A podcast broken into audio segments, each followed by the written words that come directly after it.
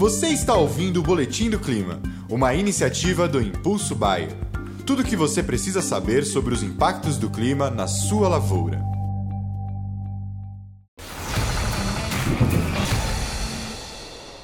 Olá a todos, aqui é Marco Antônio, agrometeorologista da Rural Clima, e vamos para as nossas atualizações climáticas dessa quarta-feira, hoje, dia 5 de abril de 2023, né? Quando a gente olha o Brasil, agora a gente observa que há previsões de chuvas apenas sobre a Bolívia, esse norte é, do Paraguai e algumas áreas de instabilidades rondando aqui o Brasil, né? tanto pelo modelo americano quanto pelo modelo europeu.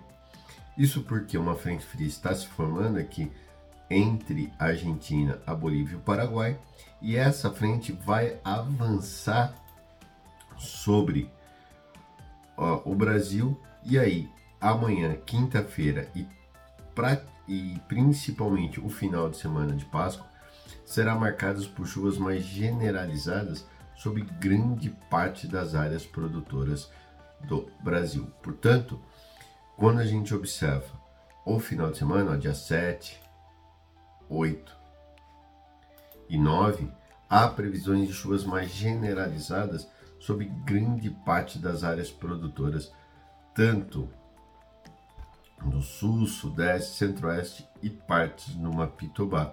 Apenas esse extremo norte de Minas, Espírito Santo e interior da Bahia é que ainda não há previsões de chuvas generalizadas.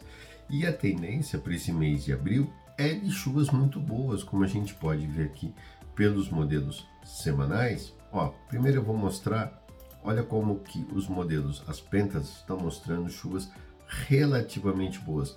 Essa semana, do dia 5 ao dia 9, até o sábado, né, até o domingo, chuvas muito boas. O grande problema fica para essa metade sul do Rio Grande do Sul, que não terá chuvas, assim como também Uruguai e Argentina.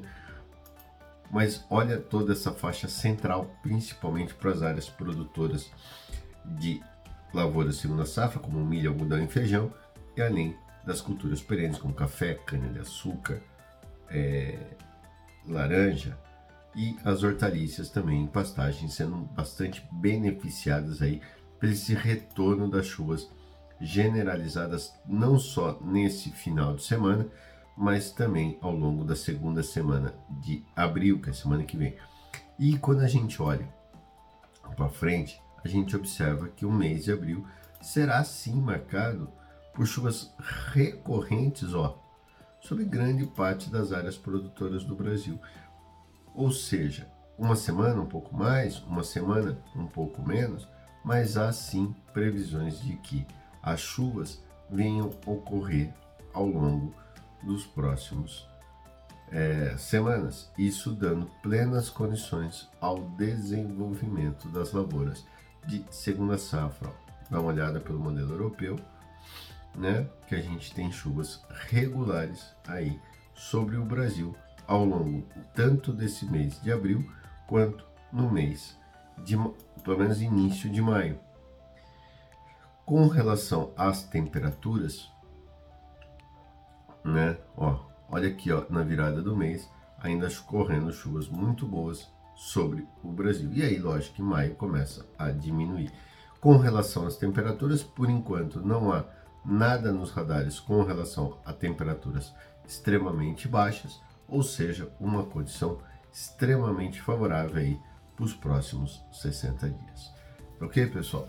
E lembrando que para você que acompanha o boletim do clima, não deixe de entrar na área logada aqui no site da Agrobaia Brasil. Lá você tem acesso a conteúdos exclusivos e confere boletins do climas diários divididos por região. Eu mesmo estou fazendo eles. Todo dia eu faço um boletinzinho mostrando aí como que vai ser o clima para cada região do Brasil.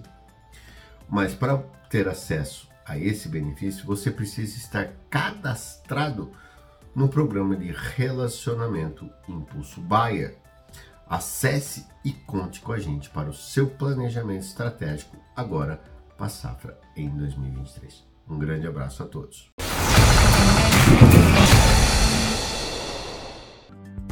E esse foi o Boletim do Clima, uma iniciativa do Impulso Bayer. As últimas notícias do Impulso Bayer sobre a previsão do tempo para sua lavoura.